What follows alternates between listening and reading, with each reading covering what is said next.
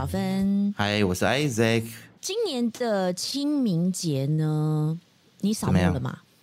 还没有哎、欸，扫墓哈。我就很怕你问我这个问题呀、啊。啊，今年的清明节好像开大家集体讲好一样，同一天大家都要就是全家出动去扫清明。你知道大塞车是不是？路是大塞车，而且找不到停车位就算了，然后进到山里面还人山人海，很恐怖的那一种。不是很好吗？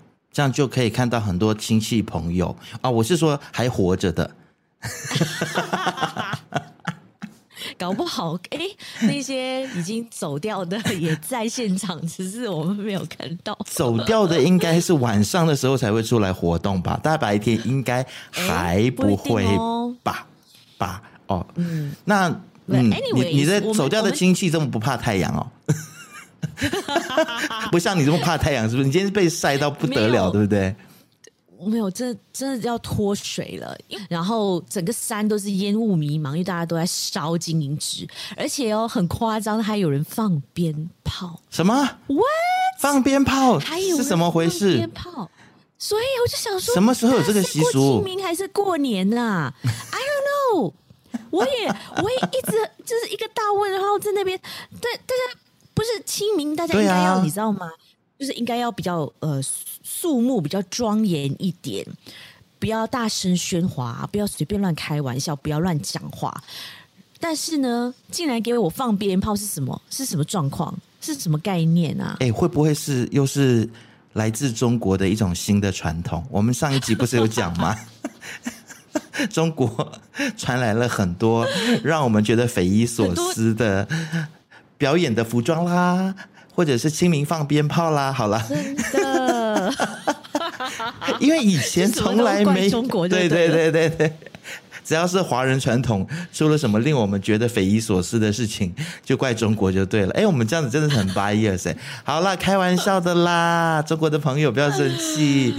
我我再分享一个，我记得我小时候曾经有一次，就是不小心踩到人家的那个烧金银纸的一个，呃，它是它是类似像。呃，泥灰石做的一个大碗，因为我以为它是坚固的，嗯、我就踩着要要爬上去另外一个墓地这样子，然后结果那个整个碗呢就破了，然后我就跌倒，然后那一次扫完墓之后，我回家，我没有夸张，我立刻生病发烧，你只是淋雨了吧？嗯、不舒服，没有，还是你真的是中邪？我记得。所以我就怀疑我是不是你知道？那你有去找师傅处理吗？有啊有啊，我妈立刻就带我去找问一些神婆。那神婆怎么说？就说他就说你是不是怎么样怎么样？因为我直接跟他讲了，我就说我今天早上我去踩到了人家的那个墓地什么的。OK，他就说哦好，他也他也没有说什么，反正他就烧了一些符纸啊，然后叫我喝，然后叫我带回家去洗澡什么，okay. 然后就没事。这样子，嗯，应该是没事啦，因为你就感觉上你不是一个有被鬼跟的人，你 感觉上怎么感觉被鬼跟的感觉是怎样？被鬼跟的感觉，如果我们要就是来形容的话，嗯，我们有哪一个朋友比较像被鬼跟呢？我想一下，嗯，哎，一下子想不到，安然。哎没，谁是安然啊？自由的囚鸟啊！哦，你很坏耶！没有啦，安然跟你开玩笑啦，跟你开玩笑，只只是为了要在节目里面提醒你，好不好？自由的囚鸟最近有写了很多很多很多很棒的文章，大家去看一下安然的《自由的囚鸟》，然后记得要捐钱，不是捐钱，叫要打赏给他哦，抖内给他哦。我竟然用捐钱，嗯、这是什么老土的说法？就抖内的中文呢、啊，是捐钱没错啊。就，哎，对耶，你你讲抖内跟讲捐钱、啊，为什么感觉差那么多？抖内就觉得比较高尚一点，就比较时尚现代一点。你像捐钱，就觉得说含蓄一点。对对对对对，嗯，好了，去抖内提到钱这个字嘛，对，钱就是让感觉就是你知道很很现实啊，很势利啊。是，对啊，就像马中关系一样啊，就是建立在钱上面而已啊。欸、你很会带，这个我们很会带。怎么样？我们现在要先讲这个了吗？刚才不是说先讲要介绍的 The Consultant？你都已经带到了，Why not？好吧，我是故意的，因为我真的蛮想先讲的。我知道，我知道你满肚子很多话想讲，就说到了这个我们的马来西亚新上任的首相，嗯、这一次呢就访问了中国，嗯、哇，整个华文媒体嗨翻天了，有没有？整个大高潮这样子，是啊，铺天盖地的在在一面倒支持他访华这件事，然后说哇，促成了一千七百亿的。投资的一个历史性的新高，什么之类的，嗯嗯、没有，又说以什么什么国家级、什么国际级的呃什么等级接待红地毯什么之类的。反正我这几天看到新闻的时候，一开始我就是心里也是觉得，嗯，有一点点不以为然啦。然后就觉得，哈，要这么快就要去大拜拜吗？但是在在讲、欸，为什么你说大拜拜是因为配合清明吗？哎、欸，没有啦，没我知道你的大拜拜的意思，因为这一次其实他是要去参加那个博鳌论坛嘛，对，然后顺便，嗯，安华就带了六位部长，那个部长一起去，所以算是大家一起去大拜拜的意思，对吧？嗯哼，嗯，是。所以这一次呢，其实我本来就觉得说，安华他才刚刚当首相啦，对，因为其实国内还是有很多不一样的声音嘛，然后再加上现在中美贸易战，如果你现在马上就出访的话，会不会就让人觉得让，特别是让美国觉得说，你就已经是选边站了？但是我觉得他很聪明，他这一次其实是选在这个博鳌论坛的时候去。因为除了他之外，嗯、包括新加坡总呃新加坡总理李显龙也去了。李显龙对，嗯、所以显龙有去就没有这么明显。显龙有去，你跟他很熟哦。我显龙有去就没有那么显，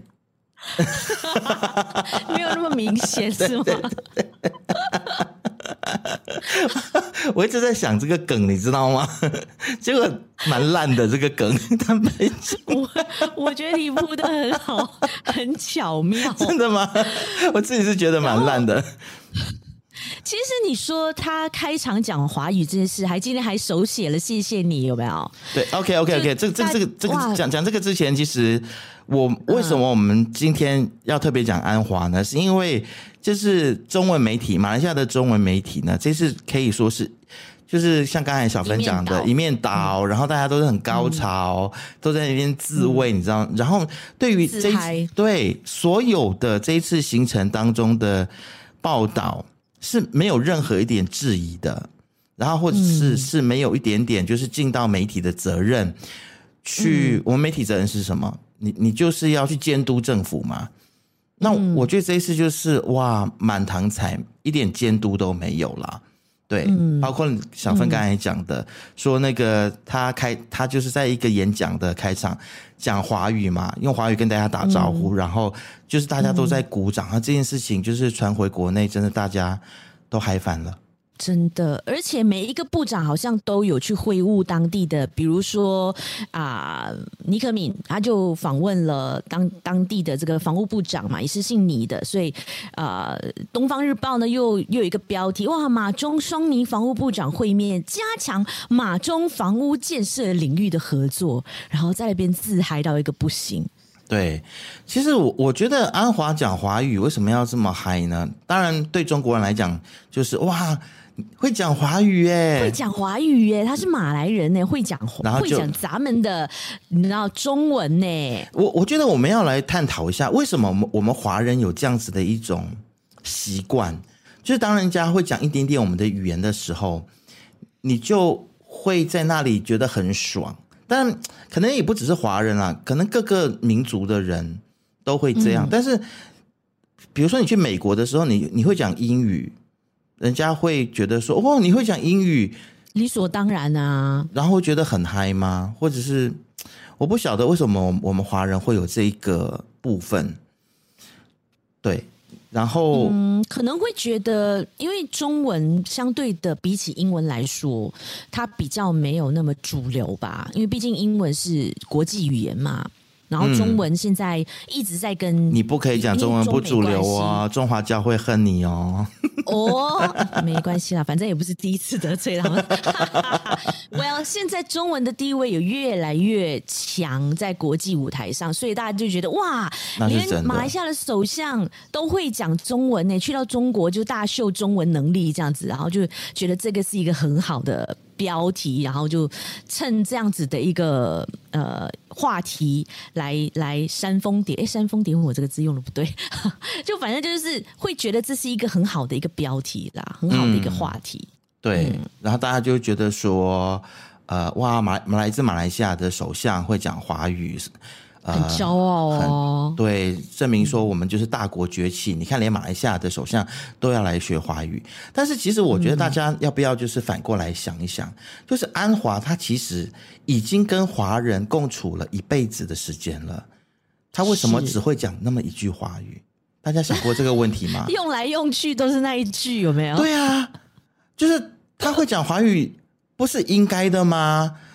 而且也不是第一天，也不是什么什么大事儿啦，也不是什么大新闻啊，也不是第一天才讲嘛。他每次来，好像他来古晋演讲，我也听过他讲中文，他也秀中文啊，也也也也也不需要嗨成这样吧？Come on，我觉得这个就是我们华人很容易满足，太容易满足了。只要首相会讲一句华语，就觉得很开心。但是他有没有承认统考，这已经不重要了。对，你，你知道我意思吗？真的是只要他会讲华语就可以了。顺便来承认一下统考嘛。有人就会告诉你说，现在先不可以承认统考，为了大局着想。但是他去中国讲一句华语，我们就很开心。统考还是没有承认哦。有时候我看这些新闻，我就是看的，我就是看看而已，看看标题，这样扫一扫就算了。因为我觉得都是在做戏呀、啊，都是在做秀给你看呐、啊。嗯。而且，其实我觉得网民们还蛮还蛮清醒的，醒的对对对，嗯、因为不会一面倒的，就是跟着媒体报道的角度去起哄，对、嗯，然后他们都也都会发出很多的质疑，所以接下来我们要质疑的部分很多都是我看了，比如说《新洲》啊、南洋啊、中国报的那一些一面倒的报道，嗯、下面网民的一些质疑啦。OK，嗯，包括了以下的这个安华带回来一千七百亿的投资谅解备忘录 Memorandum，然后大家就一直在吹说，哇，一千七百亿好多钱哦，都是安华带带回来的。嗯，而且是比起之前的几任的首相说，哇，这次安华创下了历史新高，位，才上任才上任不到一年什么的，你知道就。觉得哇，他很了不起，这样子为马来西亚带回来这么多商机。嗯，殊不知，excuse me，这只是一个谅解备忘录，它不是 contract，它不是合约，好吗？还没有拍板定案的。对耶，我觉得其实这一次的访华，整个团队他们传回来的讯息都有一点点误导人民的感觉，然后都是很表面哦。嗯，然后再报大账、报大数。嗯啊，一千七百亿，然后讲到这个一千七百亿，一定就会来投资马来西亚。常常会听到就是 memorandum 谅谅解备忘录，它就不是合约。嗯、对方如果他不执行的话，是可以的。尤其像中国这样子常常出尔反尔的国家，对啊，你嗨什么屁呀？对啊，嗨个什么劲儿？我你知道吗？其实中国即便是他们已经确定跟你签了合约的东西，你都还是要小心。跟中国其实合作的话，签约是一切危险以及困难的开始，这是我个人的经验。所有的问题都在签约之后才开始。为什么我们这么说？哇，签署了十九份了解备忘录之后呢，就可以让大家觉得哇，很很骄傲，很了不起，很了不起的一件事情。我觉得是我们马来西亚华人对我们这我们这边的，就是。好像这边的经商环境特别没有信心，这样子觉得哇，一定要靠这种中国的关系、中国的生意，我们才能赚到钱。这也是一个很大的迷思啦，对啊。但是还好，安华他是有说啦，其实我们不只是要跟中国建立关系嘛，马来西亚也要跟美国，要跟不同的国家合作。嗯、那 OK，他既然有这么说的话，我就觉得。呀，再看看他接下来会怎么表现。但是这一次，我觉得这个一千七百亿，然后在媒体这样大鸣大放，我觉得是很还蛮，就是蛮作秀的。的确啊，我觉得，我觉得整个行程就是一场秀，就做给人民看的吧，然后做给他的反对党看的，就是说，see，然后我超越了前任首相达到的 KPI，嗯。就是作秀啊！真正很多网民在乎的，就是说我的薪水到底会不会因为你这次的中国行，会不会让我的收入增加？会不会让我更有更多的就业的选择？那对于我们地方的发展，是不是真的会带来什么样的帮助？而且还有另外一件事情，就是我看到这些跟马来西亚签 memorandum 的，都是中国的私人的公司。很多都是中国公司跟马来西亚公司的合作意向书，所以这个就是所谓的 B to B 公司对公司的一种的合作。其实你只是过去见证了这些公司他们之前本来就已经谈好的事情，嗯，不是因为说你去中国访问了之后，然后你带把这些东西带回来，就趁这个热度啦。他们两个两个两这些两方都已经谈好的。合约或者谈好的合作。哦，因为首相过去，然后特地拿这个出来哇，显一显摆这样子做一个标题，这样。我觉得笑死人了，真的。我我觉得如果你要显摆的话，应该拿出来说，OK，中国政府他拿出多少钱给马来西亚投资在马来西亚，而不是中国的公司，因为中国公司那些钱是来自民间嘛，所以我就觉得。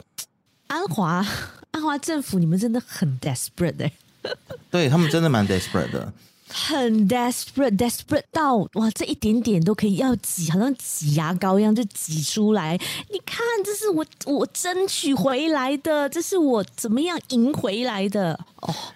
而且搞到你知道，又给中国一种那种，你看，这是我给你们马来西亚人的恩惠，真的，我觉得。真的很丢脸，就是为什么我们马来西亚人就是走出去，有时候不太敢承认自己是马来西亚人。就是第一，你又跟流氓在那边交好；第二，你你知道吗？就是很像我们都是黑社会，是跟黑社会交好之外，你还要给黑社会养着的感觉。然后黑社会到处跑去跟人家说：“哦，你看我给这些国家马来西亚、印尼多少的恩惠。”就是然后在他们的国家的。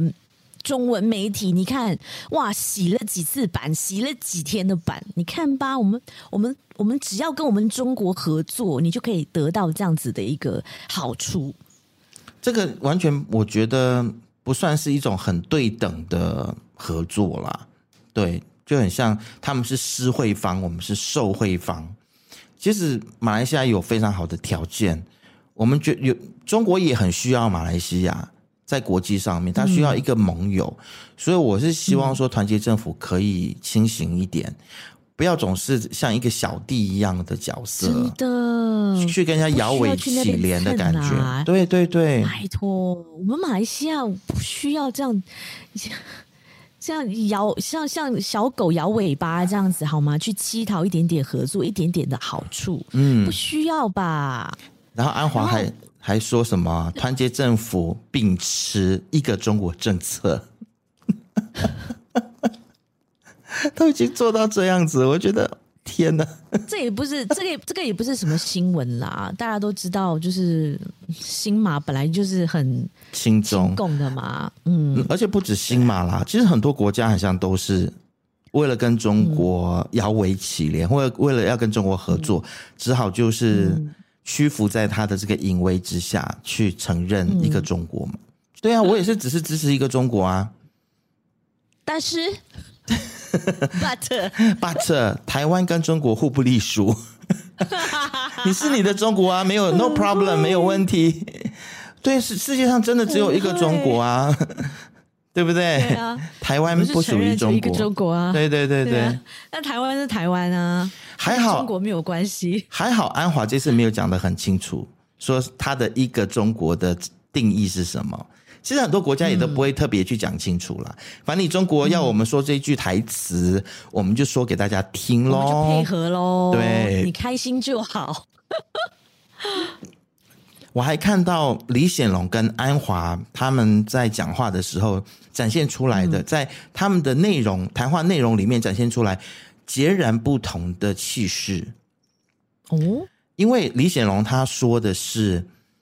美中要把关系搞好，因为美中关系如果不搞好的话，那这个对于这个世界是没有好处的啊。他的大意是这样子啦，就是各打五十大板。但是安华的谈话呢，就非常的偏向倾倾向中国。他说他没有指名道姓，他没有说美国，但是他说我们不应该用民族主义去切割这个事件，变成不同的派别。嗯。就是暗指说美国一直打着这个民主自由的旗号啊，然后再批评别人。他说民主应该是用来让人民过更过上更好的生活的。这句话没有错，但是他前一句话我就觉得怪怪的。他说我们不应该用民主去跟别人对立，但问题是说现在要对立的不是民主阵营啊，现在是中共。还有独裁的阵营、嗯、一直要输出独裁嘛，一直要去侵略别人嘛，啊、一直在打压民主啊。对啊，一直要改变民主国家的民主制度嘛，嗯、所以民主国家才要跳出来去捍卫自己的民主。捍卫嘛，对啊。那、你不支持这件事情，你还去说哦，你们不能不能够拿着民主的旗帜来行啊、呃、什么样的霸权之实？嗯，拜托，中国也是啊。对，但都没有在看新闻哦，因为我在看 CNN 哦，开玩笑。可能安华真的没有看，他可能只看 TVD 哥，或者是难吗？会不难吗 ？I don't know，所以我不知道他在讲什么啦。可能他就是在中国嘛，因为在别人的地方就讲一些讨好对方的话，嗯、但他也没有真的，但。OK 啦，我必须很很公平的说，他也没有讨好到太难看，就是稍微讨好，嗯、但他姿态没有摆到低到像之前那个谁说什么啊，你是我的大哥那种，对 你记得吗？有一个部长，那个是那个是谁啊？是西山木。丁吗？好像是西山木丁，因为疫苗的关系。哦，对对对，他叫西山木丁，没错。对，anyways，这个安华的访中行这一次，我们就看到，呃，唐南发先生啊，他有写了一个专栏，就来喷一喷这件事情，这样子说，这个访华并不特殊啊，为什么大家这样群起哄，这样把他捧上了天一样？嗯，他其实。他这次访华，他不过就是受邀出席这个海南岛的博鳌论坛、亚洲论坛，然后同时受邀的还有多国领袖，所以他不是只是特地邀请马来西亚的首相安华过来首访中国这样子。嗯，所以请大家不要太自嗨了。然后，而且呢，他有去查，他非常的用功哦，他有去查一下中国外交部网站的外事日日历日程。竟然没有发现安华访华在其中，反而看到了巴西总统。他很酸呢，他真是高级酸呢。酸到一个。他这篇文章是在 The Malaysian Insight，然后标题是叫做“唐南发专栏”，安华访华并不特殊。嗯、我觉得他的这个结就是结尾写的非常好。西蒙领袖本身或他们所启用的人。多是靠关系上位，很敢讲哎，oh my God 或是某种形式的政治酬庸或回报，大多没有专业训练，对官僚体制的运作也不熟悉，外交常识也很有限。这也不是他们的错啊，错就错在不好好恶补进修，反而不断的向媒体发表假大空的谈话。这样子的政府如果撑不久，与人无忧。哦 唐大哥，请受我一拜。我觉得今天就应该找唐大哥来做访问的。来，我来，我来约他，我来约他。我觉得这个是在近期里面所有的新闻跟社论里头就是少数有去质疑，写的非常精辟的，对对对对对呀，对。但我我我觉得还是非常老怀安慰的，就是网民们这次都非常的清醒啦。但有一半的网民当然是随机起舞咯，在那边自嗨咯。嗯、但是有另外一半都会呀有一些理性的讨论，这样我觉得是蛮不错的。那这这一次其实安华过去的时候呢，就不断的有媒体在报道说可能会带回来中马之间的高铁协议。我先说一下我自己个人的立场好了，我是觉得绝对高铁是绝对绝对绝对不可以给中国去承建的，或者是不能够不可以跟中国去合作的，因为我们邻国印尼就已经有前车之鉴了。印尼有一个亚万高铁，真是搞到乱七八糟，然后非常多的问题，来跟大家分享一下哦。嗯、这个亚万高铁呢，其实就是从雅加达到万隆，就是印尼的第四大城市。之间的这个高铁，嗯、对，然后这个高，嗯、他们两地的距离大概是一百四十二公里嘛，大概就是台北到台中这样子的距离啦。也，呃，如果是从吉隆坡的话，大概是到可能木啊吧，对，嗯，那所以这个高铁其实它距离不是很远，但是它就是连接了就是两大城市。因为其实大家都知道，印尼非常的塞车。如果没有高铁的话，就是要在这两个城市往来的话，其实一百多公里，有的时候会走四五六七八个小时都是有可能的。就是你开车的话啦。然后这个高铁呢，现在其实预计是在八月十八号通车，今年哦。但是呢，已经比佐科威他去年宣布的通车日期已经晚了两个多月了。他本来是要更早通车的，他本来。他本来是在二零二二年年底就应该完成的，所以一直拖拖拖拖到今年。理由是疫情，又是疫情，什么都怪疫情。其实呢，他原定还更早，我刚才讲的二零二二年是已经被延误过的时间了。哦，它在已经 delay 过一次了，已经 delay 过一次了。对，它原本是要在二零一九年下半年就要完成，后来呢？What？对，现在已经二零二又延到二零二三年八月，所以它一延又延。然后除了因为卡到了疫情啦，因为一九年刚开始嘛，刚爆发疫情。对，因为疫情，但是也因为各种土地征收、环境破坏，还有人民的抗议等等，所以他就一直在在延期。哦、然后呢，其实在去年的时候呢，有死过人。嗯，哦，好像我有听过这个新闻，说他脱轨了，是吗？对，工程。工程列车。那个列车突然间脱轨，然后导致两个人死掉，四个人受伤，所以印尼政府那个时候就就是下令暂时停工嘛，就是要调查到底发生什么事情，嗯、所以整个的工程品质、公安的问题也是非常的严重。的，嗯，所以就很多印尼人呢，他们就在想说，为什么当初不是把这个工程搬给日本？为什么是搬给中国？对，大家就开始想念日本喽。他们当当初是招标的时候，是有两大国家去去 fight for 这个 tender，一个就是中国，另外一个就是日本嘛。然后那时候呢，中国其实是在“一带一路”的那个倡议的时候提出，整体的工程的成本呢是不需要印尼出钱哦。美中国自己呢会出资五十五亿美元，嗯、对吗？然后陆续增加，一直到印尼政府呢最后被迫要投入一些预算，然后后来呢这个预算就严重超标，一直达从五十五亿美元增加到七十五亿美元，竟然超支二十亿，然后这个。为什么会超支呢？一直都呃传出来有一些什么贪污舞弊呀、啊、这样子的一些事情有关哦。对，因为大家都知道说，印尼其实也是一个还在贪污大国。对了哈，我我一直在想要怎么样子讲比较，我我觉得你讲的很直接很好，你很棒。对，也是贪污大国，那中国世界都知道啊，中国也是啊，啊所以两个贪污大国。嗯的官员对上的时候，一定中间会有很多 under table 的事情嘛，所以这个这不是我说的哦。今天我们在聊这个报道，这是 BBC 的报道，OK？嗯，然后但是我之前有在自由时事里面有稍微就是整理过，除了 BBC 之外，其他国家的媒体的一些报道，后来就嗯就发现说，真的问题非常非常的多。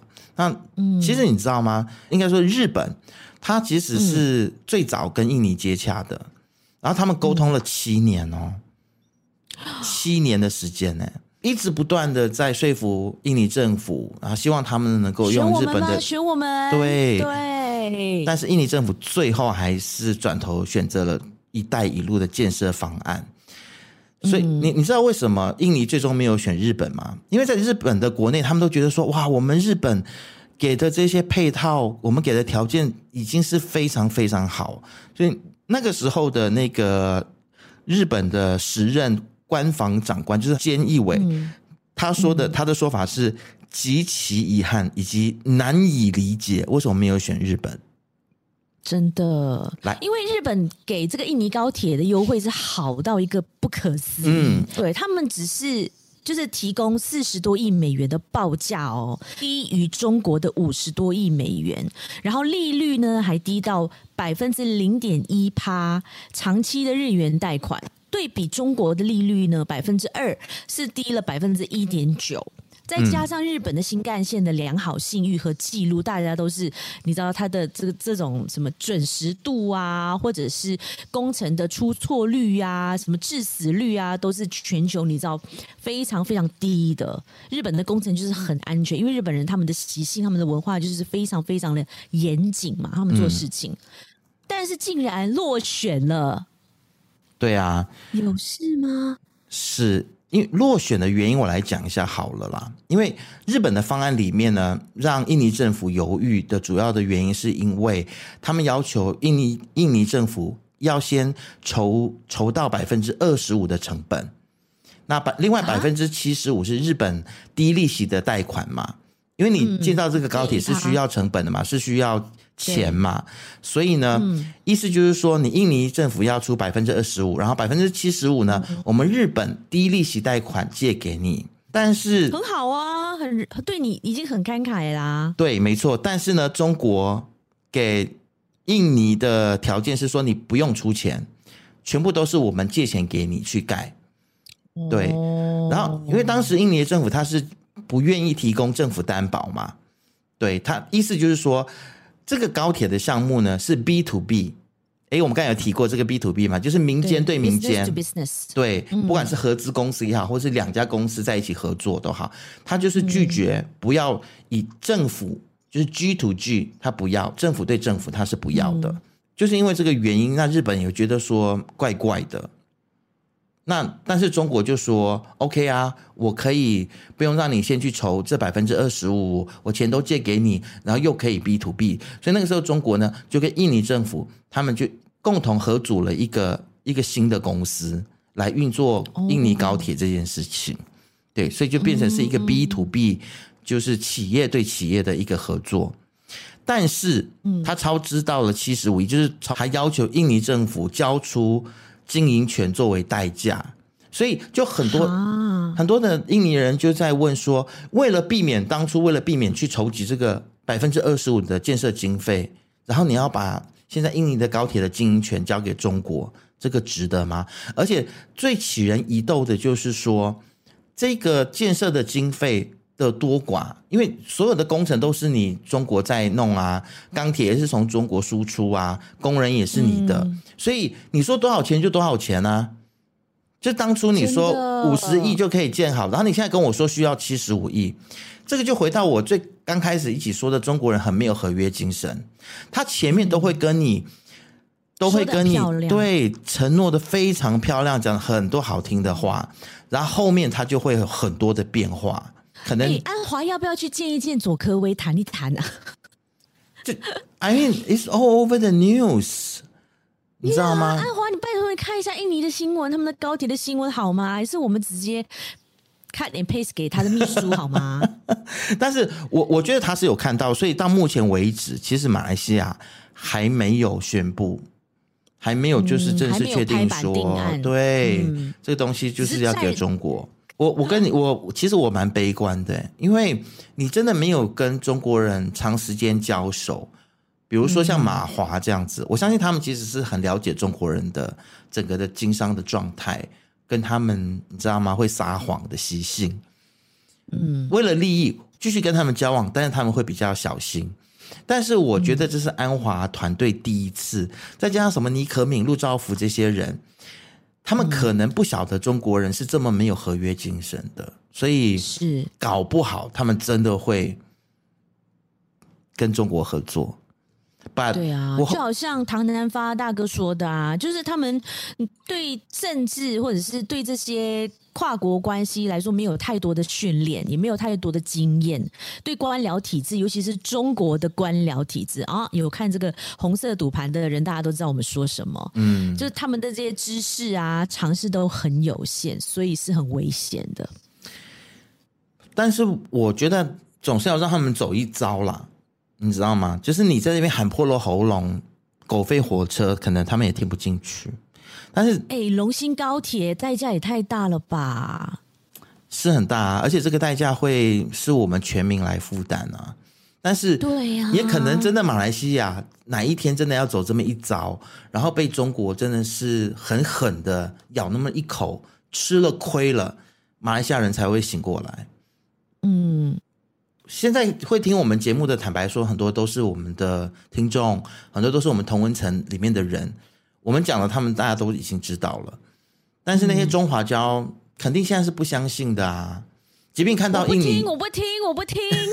对，你们都是因为你们嫉妒，你们就是不要中国跟马来西亚太好啊！你们就是台湾毕业的啦，一群台湾的 呃。喝台湾口水，留台文青，留台文青，对，有没有？对，不知人间疾苦。我除了是留台文青之外，我也在中国跟他们打交道七年之久，我非常了解他们。OK，所以然后他们就会说：“你你都是就是吃了亏才回来马来西亚，不然你不会回来啊。”对啊，没错啊，我就是吃了亏，所以回来跟你们讲，叫你们不要也去吃亏啊，真是。那你们不听，那没有办法了，对不对？对、啊，是不是？我们就叫不醒啊！你你叫不醒装睡的人啊！是是是是是，唉，没有关系啦，反正马来西亚的我们的东海岸的铁路也是中国承建的嘛，对不对？还有 还有，我们很多 MRT 都是中国承包商承承建的。你看，一天到晚故障，马来西亚人还不醒过来吗？还现在还是故障吗？一天现在陆兆福上任了之后，你们的什么公共交通系统进步很多吗？还是在故障啊？还是故障、哦？对啊，哎呀，Well，好吧，今天政治就讲到这里，我们来讲一点轻松的。本来我们是一开始就要讲这个的，结果还是排到了后面，我们太随性了，先登了，真的。凭什么？今天我要分享的是我近期看过的、难得看过的一套我非常喜欢的美剧，这个《The Consultant》顾问。嗯哼，应该你还没有看过，对不对？因为这个我没有看到社群媒体上有很多人在推荐，which 我也觉得很奇怪。我会去看，我会，你只要你介绍的，我就一定会去看。哦。我跟你说，你绝对不会后悔，因为尤其是很喜欢那一种，呃，很 dark、很阴暗的、很就探讨人性的那一种影集的朋友，尤其是冯以良，我就在说你，嗯、你一定会爱上这一部的 Consultant。他现在第一季呢，八集已经播完了，在哪里？在 Netflix 吗？两天没有 Amazon Prime。哦，OK。他的这个剧呢，我问你，我在还没有介绍之前，我想要问你哦，OK。如果说今天。有一个魔鬼来跟你交换条件，就是你要达成什么样的愿望都可以。你想要发大财，你想要长生不老，你想要干嘛干嘛，他都可以成就你。可是你愿意付出多少代价啊？就是说，如果真一定要付出什么的话，好，你继续讲，你先讲，我我我好好想一下。我倒是真的没有想过这个问题耶。这个影集，它其实这个 The Consultant，它我我觉得它其实就是一个魔鬼的化身。我想到了，因为他的我我可以、嗯、我可以用我的少活几年去跟他换，因为活活这么久干嘛？哦、对啊，嗯，的确。可是呢，这部剧里面的人物哦，嗯，这个这个故事一开始，这个人呢，他用他自己的生命来换，说的呢就是这个呃电视剧里面的本来是应该是主角，可是他一开始就死掉了。他是一个二十岁的一个天才儿童，叫商务山务善宇，他是一个韩国美国啊、韩韩籍美国人，那他就是一个。很就是一个天才儿童嘛，所以他成立这一家游戏公司的时候，他非常年轻。然后他的游戏公司叫 Comware，那时候他在经营的时候呢，其实一开始是很成功的，但是呢，后来就因为他呃。花了很多的钱给他们的每一个员工，就是他们的福利啊，员工福利什么都很好。然后整个公司啊，就搞得好像是一个游乐场一样。OK，有很好的 bar 台，然后任吃任喝任拿，还有游戏机，你可以不停的打游戏。然后你爱来就来，你不爱来，你可以在家里 work from home 这样子。然后公司福利都很好，所以呢，因此呢，就在他的经营之下呢，整个公司面临倒闭。但是他没有告诉每一个人，所以大家还是很开开心的哇，每天来上班这样子。然后呢，就有一天有一群小朋友，好像是国小的小朋友，他们就去参观这个公司嘛。然后他们就上去 CEO 的房间要见这个善宇嘛。没有想到呢，砰砰砰砰砰几声枪声，然后大家就冲上去看发生什么事情，然后竟然发现这个 CEO 被一个小朋友打死了，用枪爆头。就死掉了。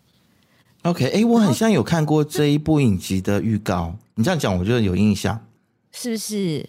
然后这个一开始第一集就已经让你哇，整个叼住了，你知道吗？就非常的精彩这样子。嗯嗯。然后后来呢，第二天呢，就出现了一个很奇。一个很神秘的神秘客，他的名字叫 Regus Petov，这个名字就已经够够奇怪了。到底是哪里的人？为什么他的名字？对，为什么他的名字这么奇怪？他也不是不像美国人，他也不像是英国人。然后他的名字就是 Regus Petov，他就莫名其妙的出现，说：“哦，我是你们的老板聘请来呃管理这家公司的。”然后。他的老板竟然完全什么什么东西都没有告诉他们，也没有交代这样子，所以呢，这个 Regus 他就说他是他是这家公司的顾问，那现在呢，大家就要听他的。然后他还说他已经审查了这家公司的账目，他认他说呢，这家公司只能够继续啊、呃，就是经营个四个月，因为他只够付你们所有的员工四个月的薪水。他说。你们的前老板低估了产品的价值，而且给员工的薪水也过高，使得你们现在的经营的状况呢，非常的非常的糟糕，然后公司快倒了。所以呢，他就用用这样的理由，就开始进行了很多的人事的呃更替，比如说，他就召开一个会议，然后就很多因为我很多人 work from home 嘛，就就上到这个 Zoom 来，然后他就说哦。你们现在是 work from home 吗？OK，那我告诉你们呢，我现在只给你们一个小时的时间，要么你们就来上班，一个小时之内我要看到你们，不然呢，你们就不用来了。Your contract is ended。OK，哇，然后所有的人就傻眼，因为他们好命惯了，舒服惯了，嗯、然后结果呢，有一个女的就坐着轮椅，你知道，last minute 要冲进来，结果她就她就关门，她就不给她进。你要说一个小时到啦，你迟到了。嗯然后什么人情都不给，什么理由都不听，嗯，You're fired，就这样子。嗯、然后这个只是一个开始哦，他还做了很多很多匪夷所思的一些事情，真的很精彩，你们一定要看。然后整个整个故事，你其实看完了之后，你会觉得好像是一个很多的公司里面的高层跟员工的一些恶斗啊，你知道斗智斗勇啊，其实它还有很多很多 layering 在里面。OK，嗯。嗯，所以我非常推荐大家看这一部《顾问的 Consultant》。OK，是在那个 Amazon Prime。你现在没有在上班，然后又是就是 subscribe 了很多不同的 streaming 的服务，是吗？其实也为了为说人话 啊，这也是为了工作，是不是？我跟你在。在没有工作、没有 full time job 的这段期间，我看完了很多之前我很想看但是没有看的，比如说《The White Lotus》，哇，好好看哦。Oh, OK，但我比较喜欢第一季呀。Yeah. 但是，哎，那你 Disney Plus 有 subscribe 吗？没有，没有，我没有。他们现在搞得很糟，哎，就是已经大裁员，Disney Streaming 大裁员，不知道裁了几千个人。你。你知道马马来西亚的 Disney Plus 有多烂吗？然后我是用正版的 Disney Plus 的 apps、TV apps，然后我还付费，而且很贵耶！我还看不到，贵倒是没有很贵啦，就三个月，是三十多块吗？一个月？没有，他现在也是三个月五十几、六十几之类的哦。但是哦，这么便宜哦。But still，你不可以这样啊！你怎么可以让嗯？让让你的用户，而且这个事情已经很久了，我已经写信给他们 N 多次，那他们都没有办法解决，然后就跟我讲说，Google Chrome 就是这样啊，Google Chromecast 就是这样，嗯，所以他推荐你用什么样的 browser？唯一的办法就是我只能用手机打开，然后把它就是 mirror 到我的电视，这样就可以看。What？也就是很糟，他们的服务真的是非常糟，所以我看到他们裁员，看到他们这个平台现在遇到很多问题，所以我就觉得说你们真的是活该。但，但是我我好奇的是你，你你想要在 Disney Plus 找哪一部电影，然后看不到？就是很多电影啊，就是嗯，特别是那些 Marvels 的电影，那些 Superhero 的电影，哦，或者是比较多人看的电影，你都没有办法在 TV Apps 上面很。顺利的看到，一定要用手机再打上去电视，所以我我已经把它退订了啦。好奇怪哦！哦，嗯，恭喜你，恭喜你，不用了啦，不要浪费时间啦，算了，反正这么平台这么多，我觉得你可以订 Amazon，Amazon 的剧都很好看。好，我来订。然后呢，我会要跟大家介绍一下《模仿犯》，非常好看，Netflix。哦。嗯，台湾的对吗？是是是，然后在马来西亚真的是我我听到，比如本地的电台还有电视台都一直不断的在宣传这一部，这次他们的宣传真的做的非常够。然后哦，林心如也有演出哦。所以模仿犯是由吴康仁、柯佳燕主演，对，然后好多大咖哎，他是改编日本作家宫部美幸的推理小说。然后，但是他把他这个整个的故事背景是拉到了九零年代的台湾。然后，其实你如果是媒体人的话，很应该看。他其实除了讲犯罪之外，其实他讲的，我我觉得他我自己的感受是他在讲媒体杀人这件事情。嗯嗯，他只是用一个比较夸饰的手法。然后去呈现它，嗯，所以我觉得你可以看十集而已，蛮好看的。好的，好的。Netflix 模仿犯是，是的，模仿犯，我一定要念很慢。模仿犯是模仿犯，你知道我的 咬字的问题的。我真的觉得台剧越做越好哎。对啊，但是就是久久才会有一部佳作，这样不像韩国，韩国就是每个月都会有一两部。对，真的是、嗯，而且题材都非常的新颖。Yep，嗯，好吧，今天我们就聊到这边吧。好，然后那如果大家想要反推荐一些剧给我们，让我们知道说，诶，这一部剧。必看，一定不可以不看的话呢，欢迎在我们所有的社群媒体，包括 IG、Facebook 上面留言给我们哦。嗯，YouTube 上面也记得要订阅我们哦。我们现在除了有 Podcast 外呢，我们也有，就是让大家看到我们有头有脸的样子。OK，耶！对，小芬为了今天的拍摄还去化妆哦，这么用心，特，特地化妆。不然一个大素颜见不了人。好啦，那我们下次见喽。OK，拜。